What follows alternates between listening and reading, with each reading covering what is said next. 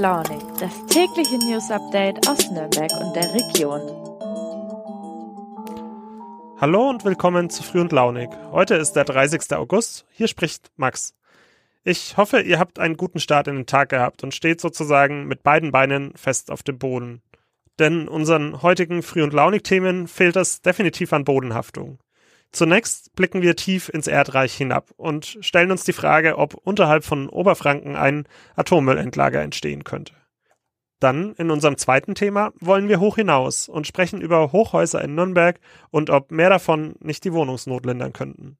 Und schließlich noch unser drittes Thema, noch abgefahrener, die aktuelle Weltraummission der NASA und warum es ein Erlanger Wissenschaftler für gerechtfertigt hält, Geld für Weltraumforschung und Reisen auszugeben. Beginnen wir mit dem Atommüll. Dafür müssen wir nicht nur ziemlich tief hinab, sondern auch sehr, sehr weit in die Zukunft blicken, denn das Zeug, das strahlt wirklich noch verdammt lange. Ich bin jetzt dazu mit meinem Kollegen Patrick Schroll aus unserer Forchheimer Redaktion verbunden und will einfach mal direkt fragen, Patrick, könnte wirklich ein Atommüllendlager unter der fränkischen Schweiz, unter Oberfranken entstehen? Ja, tatsächlich. Also es ist noch nicht ausgeschlossen. Es heißt auch, es ist es als potenzieller Standort denkbar. Man muss aber auch sagen, ähm, dass man da noch ganz am Anfang der Suche ist. Wer sucht denn überhaupt? Das ist eigentlich ganz Deutschland und in Deutschland speziell die Bundesgesellschaft für Endlagersuche. Und die hat quasi ganz Deutschland als Karte vor sich, als weiße Karte. Und diese weiße Karte hat jetzt in den letzten Monaten so ein paar bunte Farben hinzugewonnen. Unter, unter anderem eben auch die Region Oberfranken, Mittelfranken oder generell Franken. Denn auch in Franken ist man quasi auf der Suche nach einem perfekten Endlager für hochradioaktiven Atommüll. Und was speziell jetzt die fränkische Schweiz betrifft, die ist da nach wie vor in diesem Auswahlverfahren mit dabei. Und dementsprechend auch weiterhin als potenzieller Standort denkbar. Mhm. Und darüber, wie geeignet Oberfranken sein könnte, darüber hast du mit einem Geologen gesprochen. Was sagt der denn dazu? Also er hat ähm, uns gesagt, das Gebiet Fränkische Schweiz oder auch generell Oberfranken, das ist nicht ohne.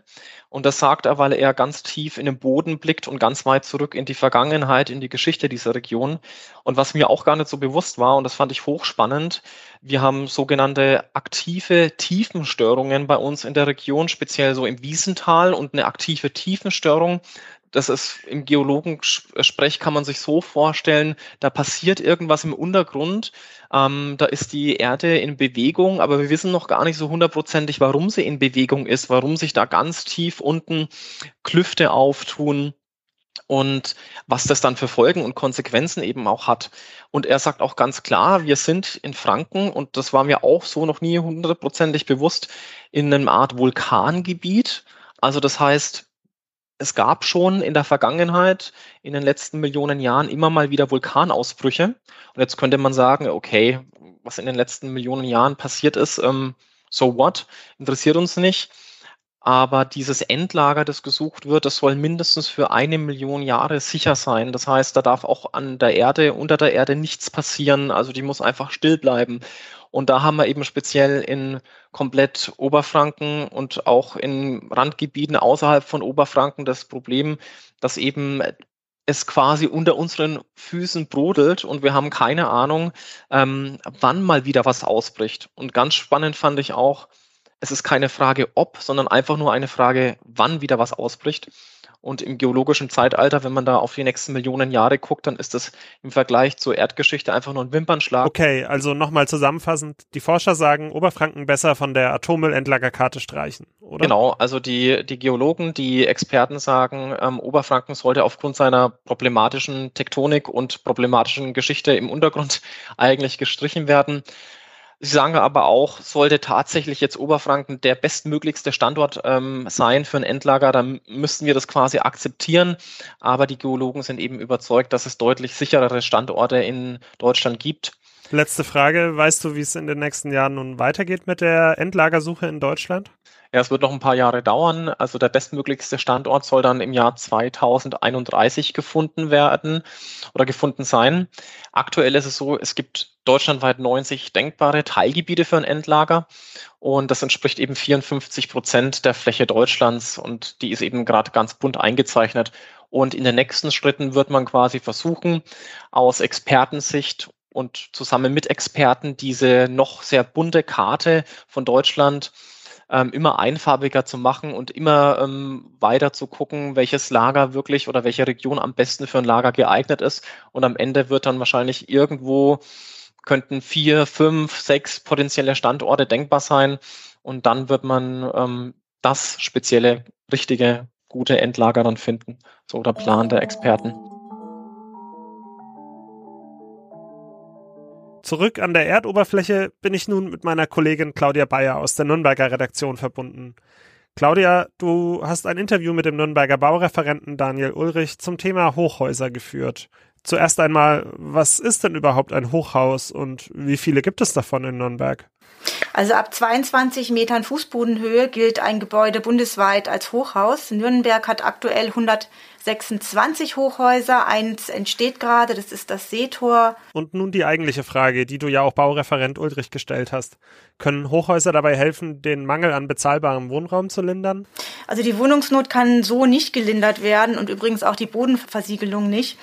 Ähm, das Problem ist zum einen der Kostenfaktor. Hochhäuser sind sehr, sehr viel, sehr teuer. Und auch wenn man denkt, da können dann viele Leute wohnen, ähm, stimmt das nicht so ganz, weil Hochhäuser brauchen viel Platz, da man bestimmte Abstandsflächen beachten muss. Dazu kommen Feuerwehranfahrtsflächen, Grünräume. Mhm. Interessant fand ich in diesem Zusammenhang, dass der Stadtteil Langwasser, wo viele der Nürnberger Hochhäuser stehen und der immer so als dicht besiedelt gilt, dass das eigentlich gar nicht stimmt. Im Langwasser stehen von diesen 126 aktuellen Hochhäusern ähm, zwei Drittel davon. Und trotzdem gehört äh, Langwasser nicht zu den dicht besiedelten ähm, Stadtteilen in, in Nürnberg. Da zählen eher Gostenhof und Johannes St. Johannes dazu, eben aus den gerade genannten Gründen, weil eben die Abstandsflächen eingehalten werden müssen. Also, Hochhäuser sind keine Option im Kampf gegen die Wohnungsnot. Dann gibt's ja aber noch die Idee, bestehende Gebäude aufzustocken, zum Beispiel um ein Stockwerk, also vergleichsweise moderat.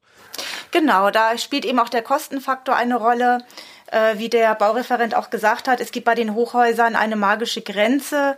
Eben ab 22 Metern ist es ein Hochhaus, ab 16, ab 60 Metern wird's dann sozusagen quasi unbezahlbar, weil man da andere Auflagen erfüllen muss die man, ähm, die halt sehr zu Buche schlagen. Insgesamt ist die erste Grenze jedoch schon bei 13 Metern, weil ab 13 Metern Höhe kommt der Brandschutz so richtig zum Tragen. Das hat etwas mit der Länge von Feuerwehrleitern zu tun. Da braucht man, ähm, da geht es eben darum, um Aufzüge und eben um mehr Aufwand in Sachen Brandschutz. Und da wird es dann sozusagen schon teuer. Deswegen ist es in Nürnberg so, äh, dass die allermeisten Wohnbauten knapp unter 13 Metern sind. Was jedoch in Nürnberg im Stadtrat beschlossen worden ist, äh, dass neue Supermärkte nicht mehr erdgeschossig hingestellt werden dürfen. Das heißt, von vornherein wird jetzt oben drauf gebaut.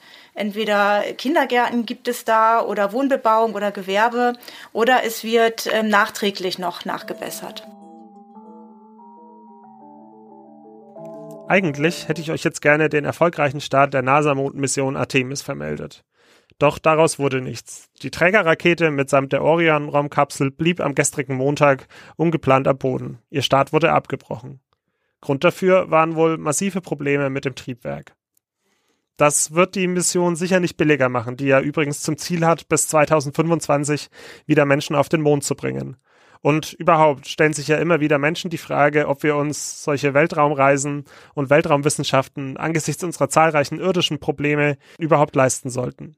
Mein Kollege Markus Hörrath von unserer Erlanger Redaktion, der hat über genau diese Frage mit einem Wissenschaftler von der FAU gesprochen. Lieber Markus, vorab, bist du selbst eigentlich ein Weltraumfan? Als Siebenjähriger sorgten meine Eltern dafür, dass ich die ersten Schritte eines Menschen auf dem Mond sah. Seitdem bin ich von allem fasziniert, was mit Raumfahrt zu tun hat. Dann ahne ich, wie du die Frage nach den Kosten wohl beantworten würdest. Was hat dir denn Jörn Wilms gesagt, der Physiker von der FAU, mit dem du gesprochen hast und der auch einer der Leiter der Bamberger Sternwarte ist? Für Wilms, den ich in den USA erreichte, ist Raumfahrt überhaupt kein Luxus. Selbst in den USA liegen die Ausgaben für Raumfahrt nur bei 0,2 Prozent des Bruttosozialprodukts. In Deutschland bei 0,05 Prozent. Viel davon ist Dingen wie der Erdbeobachtung oder Navigation gewidmet, die heute keiner mehr aus dem Alltag wegdenken möchte. Und wenn du schon mit einem FAU-Professor gesprochen hast, wie ist denn die Uni hier bei uns in der Region in Sachen Weltraumforschung aufgestellt? An der FAU gibt es bereits eine kleine, aber feine Gruppe von Wissenschaftlerinnen und Wissenschaftlern, die sich mit Weltraumprojekten vor allem im Bereich der Geowissenschaften, der Quantenkommunikation oder der Astrophysik beschäftigen. Abschließende Frage. Glaubt Professor Wilms daran, dass in Zukunft wieder Menschen auf dem Mond und vielleicht sogar auf dem Mars landen werden? Davon ist er überzeugt. Ich übrigens auch. Und damit landet das Früh- und Launig-Raumschiff wieder auf der Erde. Ich hoffe, euch hat die heutige Folge gefallen, wünsche euch einen richtig guten Dienstag und würde mich freuen, wenn ihr auch morgen am Mittwoch wieder dabei seid. Dann auch wieder mit ganz irdischen Themen. So viel kann ich versprechen.